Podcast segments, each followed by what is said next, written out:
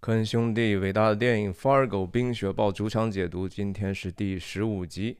今天跟大家分享的两个场景，一个是在湖边的小木屋，Carl 和 Guyer 两个绑匪把 Jane，也就是 Jerry 的太太带到这个地方，等待下一步跟 Jerry 沟通如何取钱的事情。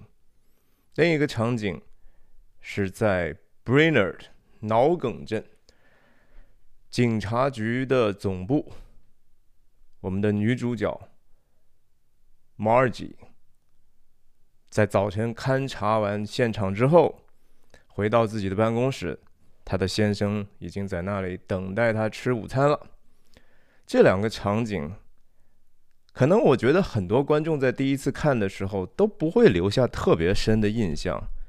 以至于说，可能会有人觉得这两个场景有一点点故意的拖沓，它是不是真的就没有意义呢？如果我们把这两个场景完全拿掉的话，会不会影响人们对这个故事的理解呢？从剧情上讲，我相信是这两场不是完全必要的，完全有可能通过一个简单的。Exposition 啊，就是很多很差的电影里头，借用一些角色，在其实看起来是对话，实际上是在给观众讲解这个剧情。诺兰的很多电影，克里斯托弗·诺兰，也就是当代的被捧为大神的好莱坞的英国导演，他就经常使用这样的手法。这种手法是非常功利的。它能给观众非常快速的一些简单的表层化的信息，因为它只跟剧情有关，所以它就没有所谓的意义。但是这样比较廉价，在商好莱坞的商业大片里头这样做是无可厚非的。但是科恩兄弟，我为什么喜欢这个《冰雪暴》这个电影？很大程度上是因为它还是一个很个人化的作者电影。科恩兄弟在一方面。制造了一个还很奇特的一个黑色的喜剧故事的时候，他们不放过任何可能让人们多想深一层，甚至他们自己对人生、对人类、对历史、对人的心理、对人的灵性的各种的理解。所以，我觉得这两个场景还是很有意思的。好吧，我们就今天进入这个场景的分析。上一次我们讲到，Jerry 和他的儿子做了一个看起来安慰性，实际上他自己在防止他的阴谋败露的这样的一个布局。那场景一转，因为我的这个讲解没有办法给大家秀更多影片的音乐，这个地方其实是有一段相对比较舒缓的音乐。我们看到影片来到外景，然后是冰天雪地，小树林当中逐渐露出来有一些小简易的房子，小木屋也算不上小木屋，这真的是一种在美国讲就是 mobile house 啊，你只需要买一个这个房子的壳，随便拉到一个空地，你就可以很快的 settle down 住下来。我们看到他们开的。这个 Jerry 给他们的 Sierra 来到这个地方，还是这一路，当然还是 Carl 在开车啊，盖尔是不开车的，因为盖尔是实际上是老板嘛。我们先迅速的过一下这个场景，这个场景简单到就是说，大家会觉得说这有什么意义呢？很多人可能会对这个场景的唯一的一个印象就是史蒂夫·布西密所演的这个 Carl 那个。Oops，哈 哈那样的一个残忍的笑，要我们很快的过一下，就是到了这儿，然后把 Jane 拽下来，Jane 然后落地之后就跑，然后跌倒，两个绑匪就不停的笑，然后就结束了。OK，为什么要有这样的一个场景呢？对吧？如果他只是来到这个地方，这有什么区别吗？我们就通过其他的剧情。或者直接跳过这个场景，接他们两个下一个场景是为了看电视，对吧？然后 Carl 非常的焦躁，然后 g 尔是非还是你无法解读的一种木讷的邪恶。来，我们慢慢的来说这个镜头。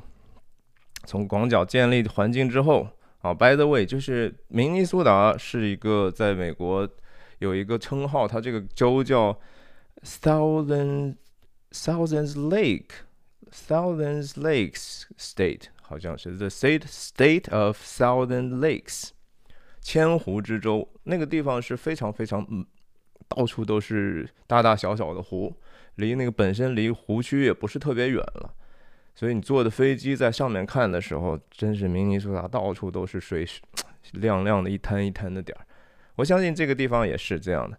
所以在这样的一个湖边有这样的小木屋，其实是很可能是非常隔绝于世的哈。这也是为什么这个绑匪他们敢于让 Jane 在地上跑一会儿。OK，Carl 是干活的人对吧？他不但开车，他还要开门，要把这个 Jane 拉下来。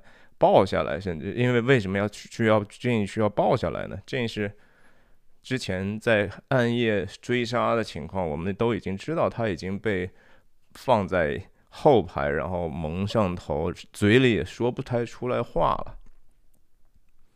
他把他抱出来之后呢，挪到一边，然后这一旦脚踩在地上之后，哇，他就开始拔脚狂奔。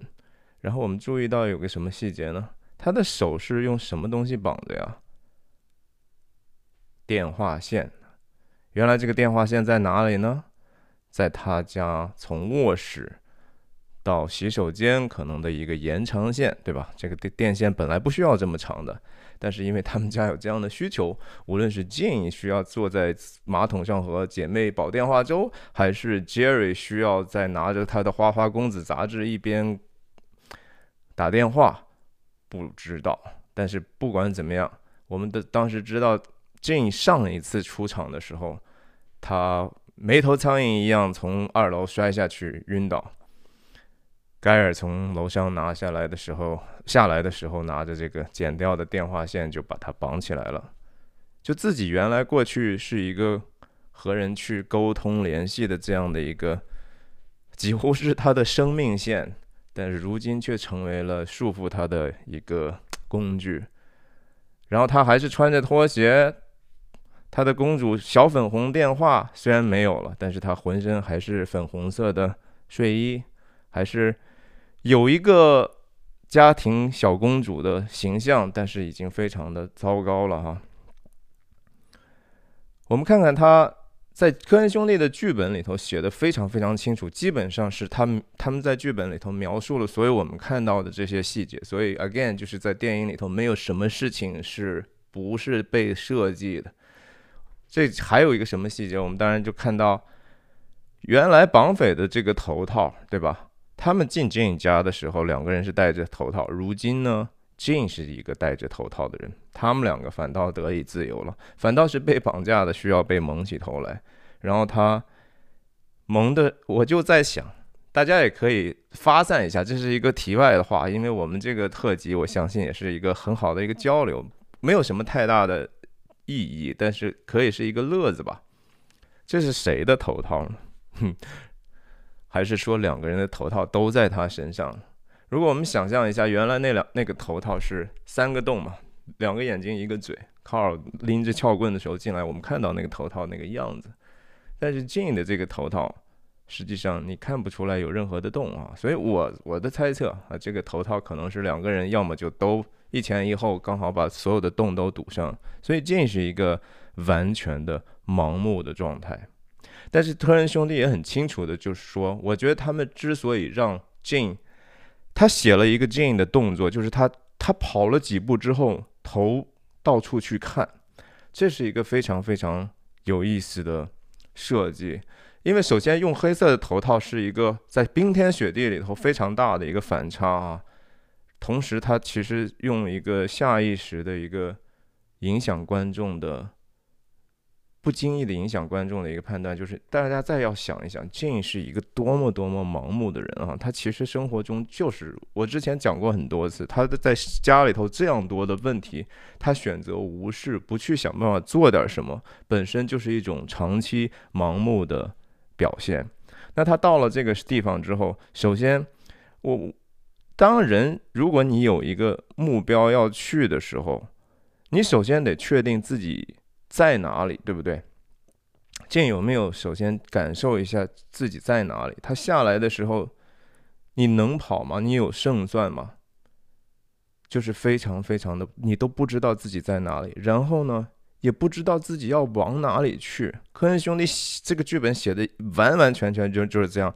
他跑了几步之后，到了院子里，然后头往上看，往下看，往左看，往右看，然后他又开始往左跑，往右跑。然后一头撞在地上，然后继续爬起来之后继续跑，然后再次跌倒。这个看起来是非常非常残忍的哈，很多观众就觉得说哇，这样对待一个女性的角色，这也是当年其实《Fargo》在上映之后的一个巨大的争议点，人们真的是觉得说很不舒服看的这个地方。当然，我我我首先觉得说，大家要知道。这个演员肯定不是那个眼镜的那个女士在演了哈，我我非常非常确信，我觉得不会有导演或残忍到像库布里克那样去对待《闪灵》里头那个女主角那样的一个 态度哈，这是一个非常非常苦的活。我们其实以后在后面拉片的时候，我们会看到一些暴力的场景，其实真的是用的替身，然后你都能看出来那个那个不。一个错漏的地方，但是无所谓，他大部分观众也不会说停格去看，所以这个一 again 就是他这个脚的大小，我相信呃不不太是一个男士扮演的。然后当然说这个这这场景很重要的是一个关于这两个人的残酷哈，一方面要交代的是 Jean 的盲目和他。不知道如何去拯救自己的一个问题，他的一生是一个真是逃避的一生，但是呢，你想，这个时候他已经见证过什么东西了？他见证过，这虽然没有看到，他知道这两个人在高速上射杀了这样的一个警察，他们他知道他所面临的这个人是多么多么的残忍，但是。一方面，当然从剧情的角度来讲，我这个过于细枝末节，影响主干的话，科恩兄弟故意选择不去讲这一方面的东西。另一方面，同时也是，你进真的就没有任何的机会可以用其他的方法去和谈，去做一些谈判嘛？想办法为自己争取一个更好待遇，哪怕是说是我，我要首先清楚你们的用意，对吧？然后其次，我能怎么能够？帮助你们，帮助我，我不想死嘛，对不对？那你们要要求什么？我我总是有办法可以跟你们 negotiate 协商一下的吧。Jane 的这种慌乱是是一个 irrational 的，就是这是不理性、非理性的，这是一个 panicking 的做法。而且你已经你已经惊恐了多久了呢？对不对？这个时间应该足够你能够冷静下来，但是他没有。当然，另除了讲这个 Jane 的这个。盲目之外，他这种 arbitrary 的这种 decision making 啊，这叫什么？就是很随机的、缺乏原则的一种选择自己行为的这样的一种心理状态或者习惯。那另一方面，当然是讲的是说这两个绑匪的这种邪恶。但是这两个绑匪再一次的让我们看到了他们的这个。面对苦难，或者面对当别人受苦的时候的这种不一样的反应啊，盖尔是一个，一共切了他们四个镜头，就是这样的一个镜头。盖尔是一个一无动于衷，他一开始想去追，当 Jane 跑的时候，对吧？第一步他想去追，然后 Carl 就说 Hold it，等一下。因为他要看他，他觉得这个东西是 enjoyable，是是是非常享受。他想看一看这个女人到底，呃，是是无头苍蝇的这个场景是多么好玩儿。那再再一次，再一次切到中景，还是一样，他他来了一个 whoops，那个是非常非常坏到让人能够记住一辈子的一个样子哈。然后你看，他觉得觉得说我。这这他是在干啥呢？对吧？但是盖尔呢，是吧？就是一直就是完全没有表情，然后到最后，Jane 已经几乎是好像他被一个你看不到的东西奴役了，对吧？这个就是好像前面有一个什么恶灵在拉着他一样，他低着头，就像罪犯一样，走到更低的地方去了。那盖尔最后说看不到，那我就就就抓他吧。卡尔还在这儿笑笑嘻嘻的，觉得嗯，这挺好玩。这就是涉及到，就说人的残忍，或者说邪恶到底是什么呢？对吧？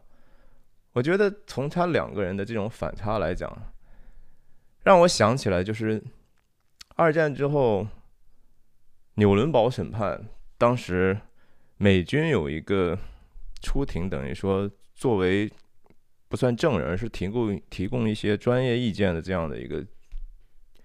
心理心理医师，因为他们要给法庭或者陪审团一个，就是说为什么这些人是犯罪，他们应该得到惩罚。因为很多这种纳粹的这种下层的这种集中营的工作人员，你得说服陪审员，就说他们是有罪的，对吧？虽然哪怕你们当时没有直接杀人，但是你们仍然有罪。这最著名的当然是阿伦特写的那本书哈，然后提到一个很重要的概念叫“平庸之恶 ”（banality of evil）。这个里头，在纽伦堡审判的那一次，这个我刚才提到那个美国的心理医师，他就讲到这个什么是邪恶。他说我看了这么多，因为他要负责，他实际上是要负责去，哦不对，他是要去 defend 这些。这些呃被控诉的人，因为他们虽然是犯了罪，但是他们还是有应该给予他们基本的人权，就是你还是可以有一个辩护律师，对吧？保护你的一些基本的权利，不会受到就说过度正义或者法庭的一些偏见导致的过度迫害或者惩罚。那他后来回忆就说，所有的这些纳粹的这些人。他们的邪恶的一个共同点就是缺乏同理心，他们没有办法去体会或者体察别人的痛苦，这是那个残忍的根源。但是还有另外一个前前前些年有一个学者，我我忘记什么名字，他讲到说同理心其实是在他看来有两个部分组成，一个是说人是不是能够识别别人的痛苦，就是说你能不能移情。有没有自能力去移情？在卡尔和盖尔的例子里头，卡尔是那个能看到这个东西痛苦的东西，对吧？他是要诚心，他是要欣赏这个这个痛苦的。他光着脚，然后穿的这么少，这么冷，然后又盲目，又要摔跤。盖尔呢？你不知道他是不是能够同理于 Jane 的这种感受，就和在暗夜追杀人的时候。他面对那个小女生，最后的那个看好之后，只是瞄准一枪开下去，没有任何对话。他也好像并不去享受这种执行的快感，也不憎恨。他是一个完全中性的。所以我就觉得说，这这些戏哈，包括前面的我讲过的两场，专门讲过。他们两个之间的戏，一个场场景是关于说盖尔要吃 pancakes，要吃煎饼的问题，表现了他的这样的一个可能心理完全没有发展，是处于一个幼婴巨婴的这样的一种状况。然后又通过他们后来两个人因为说话还是不说话的时候，你看到了一个是说他真的是。没有任何内容可以讲述，另外一个人是不知道什么时候停止的这样的特性。那些场景如果去掉之后，你想那些场景其实也不不完全是在剧情上具具具重要的，对不对？但是如果把那些场景完全拿掉，直接把把故事发展到这个地方，你就会觉得这个这个毫无道理，你会觉得这些人物是非常的不可信的。但是当有了前面那些铺垫之后，当我们对这些人物的基本的人格和他的动机，甚至说他的缺陷、他的那个深层的邪恶的来源有更多的认知之后，我们看到现在这样的一个场面，就觉得是合理的。然后我们继续说，刚才讲的说同理心的一个部分是说你要认。你要能够有能力去识别别人的苦难，然后去同理。第二个部分说，当你识别之后，你能做什么？你的反应也是同理心是不是健全的一个标准。你不能说我看懂了，我理解这个事情，但是我我可我什么都不做，我无动于衷。同样就是说。盖尔他是不是有可能也认同一点？有可能，我们不知道他到底是处在是完全没有同理心、无法移情的呢，还是说他他有也没有办法去做点什么，以至于说他的脸部都无法表现出来任何的从深层次人的感情系统、情绪系统浮现出来的信息没有？那靠。Carl 很显然是说他是有反应的，但是他的这个反应是和一个正常的人应该有的同理心是截然相反的。你即使是绑架了 Jane，你们不本来不是图财吗？你们和人家的给你们钱的这个金主，其实你有义务去保护这个被绑架的人，对不对？你凭什么用这样的方法去折磨他、取笑他？对他这样的一种凌辱，不把他当人看呢？这些事情，我相信不是说很偶然的。科恩兄弟去把这个放在这个场景，你想一想，如果说这个场景没有的话，我们一样可以说到他们下一次出现的时候，就是看电视那一场戏。可是就好像真的是缺了点什么。卡尔是这样的一个说。在任何事情上可以去找到一个快乐，他需要这样的一个非常极端的事情来去娱乐自己。所以，当他下一次在小木屋困了几天之后，他觉得烦躁到就是敲电视，电视也没有信号的时候，他最后才真正的去不得已开着车，其实是多多少少改变了后面发生的事情。他要去再次找招妓，对吧？他再次去。去为了自己的欲望无法去去满足，他要去寻欢作乐，然后以至于事情出现了变化。那个联隐秘的那个联系在这里，就说科恩兄弟所设计的这些细节，其实都是并不是在表面上推进那个线索和这个事情到底是怎么发生的，而是在预备人观众的一个心理，就是说你觉得可能会发生什么，当他。有这样的一个逻辑关系，甚至我们都不会觉得这是个逻辑的关系，而只是一种感觉。这种感觉就会让我们非常格外的去投入我们自己的憎恶、喜爱，是这样的。然后，同样的，盖尔在这个场景所表现的这种木讷，他的这种缺乏同理心，我不管说刚才是因为缺乏第一部分还是第二部分。才会导致他只是因为这样的一种，这，因为他哭哭闹闹打扰了他想看的肥皂剧的这样的一个事情，就可以把他残忍杀害。这是一个非常非常非常必要的铺垫，否则的话，你就觉得说不会吧，这个人怎么这么傻吗？对不对？他也不是傻，他他傻是因为他坏。他是因为他的这种邪恶，在这个地方其实交代的就是这样的一个问题，所以这场戏很多人，这场戏说实话啊，这个毛病是非常非常多的，毛病非常非常多。从技术上来讲，比如说连贯性，我们我们看一下，一开始我们看这个镜头来讲。哦，他们的背景实际上并不是这个很好看的这个树挂的这些雪，对不对？它是后面是一个比较枯干枯的一个林子。那我们再换一个场景之后，其实这个这个角度是没有太大的变化，但是当然拍摄的时候是可以，我们叫 cheat the camera，把把把把这个角度稍微变化一下，观众也不会察觉的。就是真的，这个只是为了让背景看起来更有趣吧。然后同时，大家注意他们的眼睛，这个眼睛看的方向，大家记记忆一下。然后我们再看，这个时候其实他们的眼睛的变化，不是特别特别的合理啊，包括这个连续性。但是连续性其实确实是在电影剪辑里头是比较不重要的。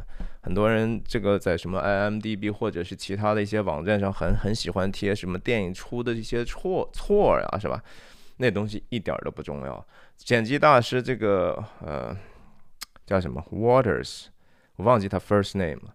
他讲的说，剪辑最重要的要决定一个剪辑是不是要去做决定的最大的因素，第一个就是 emotion 情绪，情绪，情绪，情绪，情绪是百分之五十一的。就是说，只要这个剪辑接到下一个，会会引发观众你想要让他感受到的情绪，那就这么剪是是这第一优先级，考虑考虑观众的情绪。第二点好像是是不是能够推进故事，就是有没有新的 information 出来，有没有新的信息出来，然后后面才是什么节奏了。节奏其实很大程度上也跟情绪是有关，因为它是在一个潜意识底下让让人感到感到那种信息的释放和情绪上的跳跃连接的。但是连续性是最最不重要的，这也是电影史上就是。一些大师像戈达尔，他当时故意剪辑的这个汽车是走一下，然后下一个就直接切到几秒之后了。当时没有这么做，当时的好莱坞的规制是说，哇，我们必须要要严丝合缝的去匹配这样的一个每一个镜头的动作，那个动作，这个人拿手的时候，然后下一个切切切一个中景的时候，他必须手还是这样运动，是所以好像观众才不会出戏。后来大家就发现说，这个其实不是的，人的人的那个认知系统，我们去接收这些信息的方法完全不是那样子的。然后我们就讲这个，我今天分享第二个场景吧。然后一个很比较长的一个 crossfade 叠画来到这个警察局，警察局 Margie 手里头拎着一个小袋子进来。这个场景当然是说用用这些他的众多的同事这样的一个对他的关注哈，你看他就是一个他就是一个天然。好像自带光环的这样的一个人，自带光环不是没有理由的哈。很多人觉得说啊，他就是气场强。但是除了这个外表之外，我相信人们对他的这种呃 personality，他的人格，他的这个和别人的这种关系，这是会会会让外人能看出来。当一个人走到屋子里头，他突然就能成为那个中心，然后所有的人就愿意去去围绕他去展开一些。活动和和和对话，Margie 就是表现出来这样的一个，它其实是一种美善的一个结果吧，对吧？它是一种领导力、魅力的一个外化。然后你看这个所有的人的目光，因为在在电影的一个画面里头，最重要的就是人的目光，人的目光，演员的目光就会去帮助观众去影响他们的判断力，说。比如说，我看这边，然后下一个镜头你再接一个东西，我们就知道哦，这个是接的是刚才他看到东西，这也是我想看到的东西。警察局里头这场面也是，Margie 就一路和大家打招呼啊，你看这些非常非常随意简单的，然后他他还跟别人说啊，这个给我买点护肤的东西啊，对吧？就是这是一个他 well connected 哈，他和所有的人都是有很好的关系的。这他作为一个警长，这是非常非常重要的。作为一个 leader，作为一个警察局的老大，你不是说只是靠你的威权哈，天天你给我干这个，你给我干那个，你这个地方一定不会说特别有效率的。我真的觉得这这这是这是我特别在，我也不老小了哈。我我觉得我的生活经验告诉我，这样的领领导风格其实还是总体来讲更有效的。那他进了这个他的房间哈，然后这些道具都还设计的是蛮细的，把真的是 Margie Gunderson 啊，Gunderson 是她丈夫的名字嘛，她已经是结婚的人。Gunderson 这个在北欧的一个名字里头，我我之前只讲过 Margie 和这个呃 Norm 的 first name，但是这个 Gunderson 本身也挺有意思，它是一个有带着战士的这样的一种意。意象的这样的一个北欧的民族的名字，那在后面的场景里头，当 Margie 在这个明尼阿波利斯的 Radisson 酒店去见他的昔日同学 Mike Yanagita 的时候，麦克也跟他讲了一句，对吧？你是这不是在电话里头，还是哦是在酒店里头讲说啊，Son of a Son of a Son of a Gun 这个本身是是一个委婉的夸人，但是用侮辱性的夸人的一种方法的一种衍生，Son of a Gun 到 Son of a Gunderson。啊，这个我们讲讲讲到那场戏的时候再具体讲。那场戏是整个电影的核心。我再次跟大家讲一下，Margie 和 Mike Yanagita 的这个旁线，这个 sideline，这个电剧情突然之间走出去的这一块，实际上是这个解读这个电影的最为关键的一个剧情或者是线索。Margie 进来之后，还是沿用之前啊，他跟打。打招呼的明尼苏达的这个口音，明尼苏达口音在电影里头是非常非常重要的。科恩兄弟在整个剧本写作的时候用的就是直接把那些词标注成明尼苏达的发音的方式。很多人说啊，这个是可能是略显夸张，但是略显夸张，喜剧嘛，有时候它稍微百分之一百二的时候听起来是刚刚好的。嗨呀，好。诺尔们说啊，我给你带了点午餐呀，Margie，我给你，你中午吃的不用愁了，对不对？然后你带的是啥呢？你手上拎的小袋子哦，Nightcrawler 是给我的那个钓鱼的那个虫子，对不起，蚯蚓是吧？哇，Margie 说，Yeah，你看。就这么一个小小的，我之前还是接着我说的爱的五种语言哈，这个他们之间的这种互相的服务和给给予礼物的这些东西，你看起来一个好像是美食是食物，另一个我们再往下看，哦，thanks，哈，语言要回应哈，当自己爱的人的时候给你做了一个事情，你觉得这个事情不大吗？其实挺不容易的。Margie 那一早晨容易吗？大冷天那么早一早出去看了那么恶心、那么恐怖的事情，It's hard work，对对吧？是很很这很已经很不容易了。然后人家还是想的说，哎，我要去去 Dave 那个商店给我老公买点钓鱼的东西。爱人的事儿没有小事儿哈。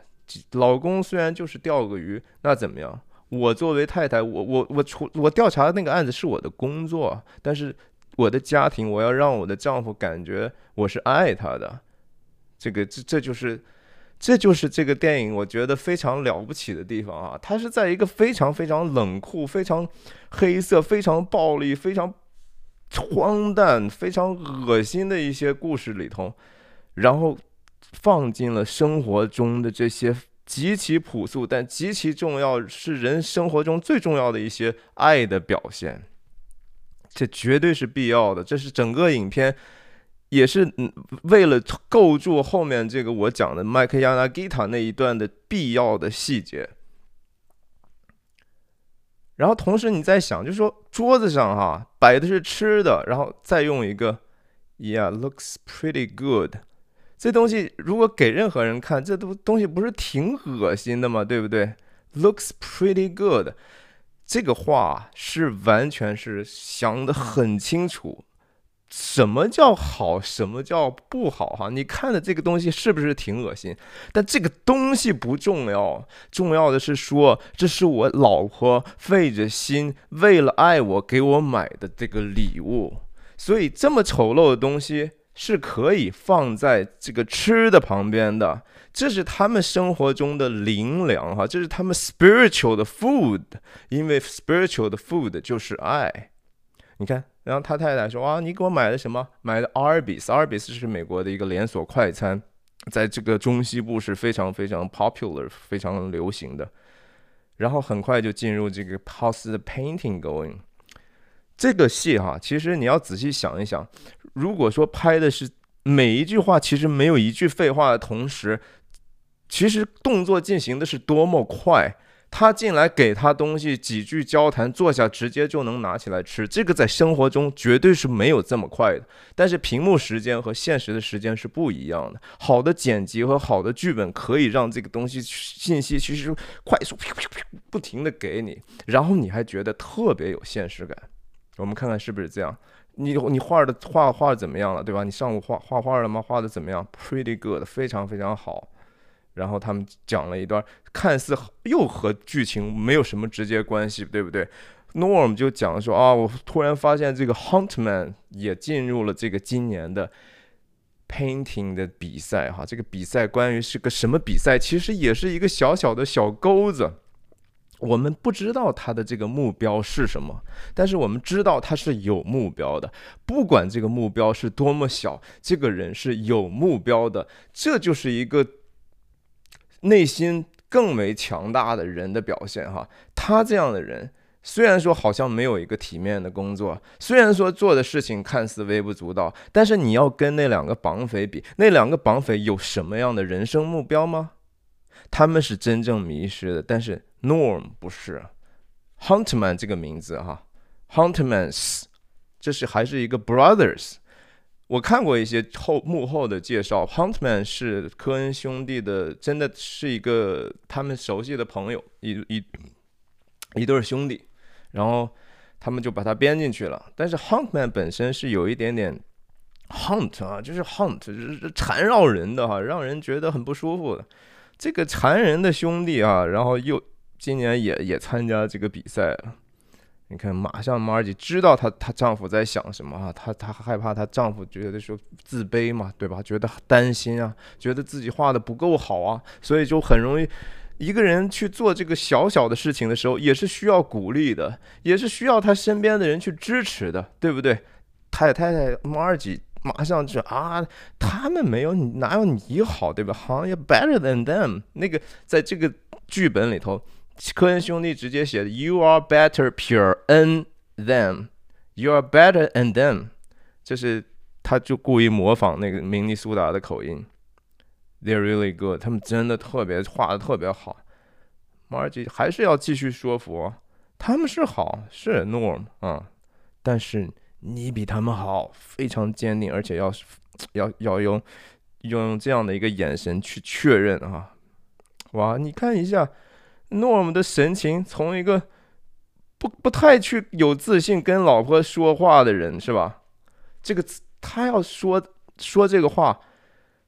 其实是为了让自己的男人更强大，更强大也就更能爱她，是不是这样的一个道理？你看看，马上之间这个 Norm 的神情流光溢彩啊！你觉得是这样的吗？他被他太太说服了，过来亲一口。你看这个最是那一低头的温柔啊！这真的是徐志摩写那诗，真的是人类的感情不都是这样共通的吗？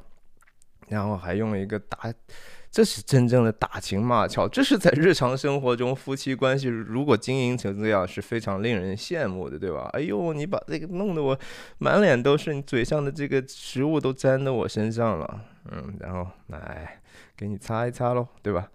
然后 OK，敲门进来，这谁啊？啊，这不就是前前几场戏那个看起来好像很慢的？娄警官嘛，对不对？娄警官把大衣一脱，现在你不觉得他比之前更年轻、更帅了吗？是不是？然后进来之后，先跟谁打招呼呢？嗨呀，Norm，How's the painting going？Norm 画画这事儿，不只是说他家里人知道，连整个警察局的人都知道。这是美国小镇精神的一个非常有意思的描述啊！在这样的一个小镇，没有人做什么事情是是是可以背着别人的，谁都知道其他的人在干什么，所有的事情和所有的事情都有关，很有意思的。而且可以看到，就是 Norm 在这些警官里头也是。受人尊敬的哈，不管这种尊敬是因为说哦，是我老婆是警长的，还是他本身其实是就是也是一个有怎么说，也是一个值得尊敬的人。在这个电影的幕后的时候，其实 Francis McDormand 和这个演 Norm 的这个演员，他们商量过，就说我们得给为自己的这个演技。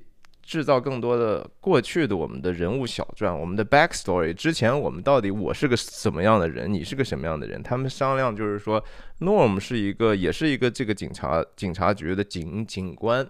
但是呢，因为最后 Margie 当了警长之后，为了避嫌呢，他就决定说，那我不能让这个夫妻关系影响这样的一个我们警察办公室的这个正常的关系，所以他就决定暂时再驾。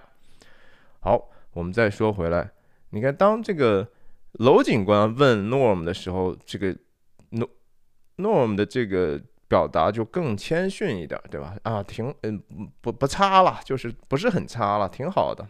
Not too bad 和 pretty good 还是略微有一点点级别上的区别的哈，还是这个还是更谦逊一点。然后走到位之后，你看，这也是表现 Margie，就是说，你得让人家就位之后再去说这个话，对不对？人家上来是上来有一个男人之间的聊天，你就不要先。也给他们一点点空间，等到他真正来到汇报工作的位置，那哎怎么样？咱们你查的那个车怎么样？对吧？那个 plate again 就是那个车牌。很奇怪的是说，Norm 在这个地方，他始终是面向另外一个方向。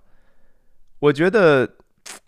我想了半天，我不不是特特别确定我的这个答案是不是对的哈。但是我我之前讲过，就是当 Norm 和 Margie 出现的时候，他们永远都是同框的，对不对？那在这个地方，他在这么做，当然是为了更方便的，本来是说能跟他有个交流。但是同时呢，他也不想影太影响他的工作，对不对？你不能坐在他对面，这样的话进来汇报工作也不方便。那现在已经有人进来汇报工作的时候呢，你也不方便一直看着自己老婆吧？你也不方便回来去看自己这些昔日的同事吧？那样你是怎么样？Look over their shoulders 嘛，对吧？你现在不做那个工作，你你你。你让会别人会有很有压力的，那我就干脆放空得了，对吧？他就看的那边，你也不知道是什么。其实这是也是一个非常 considerate，是一个小小的善意，其实是。然后这这后面这当然就是跟剧情有关系了哈。说这个 Sierra 他们那个车我看了，没有什么酒，没有什么 motel 登测过，但是前一天晚上，在那个之前呢，有两个人在这个 Blue Ox 那个。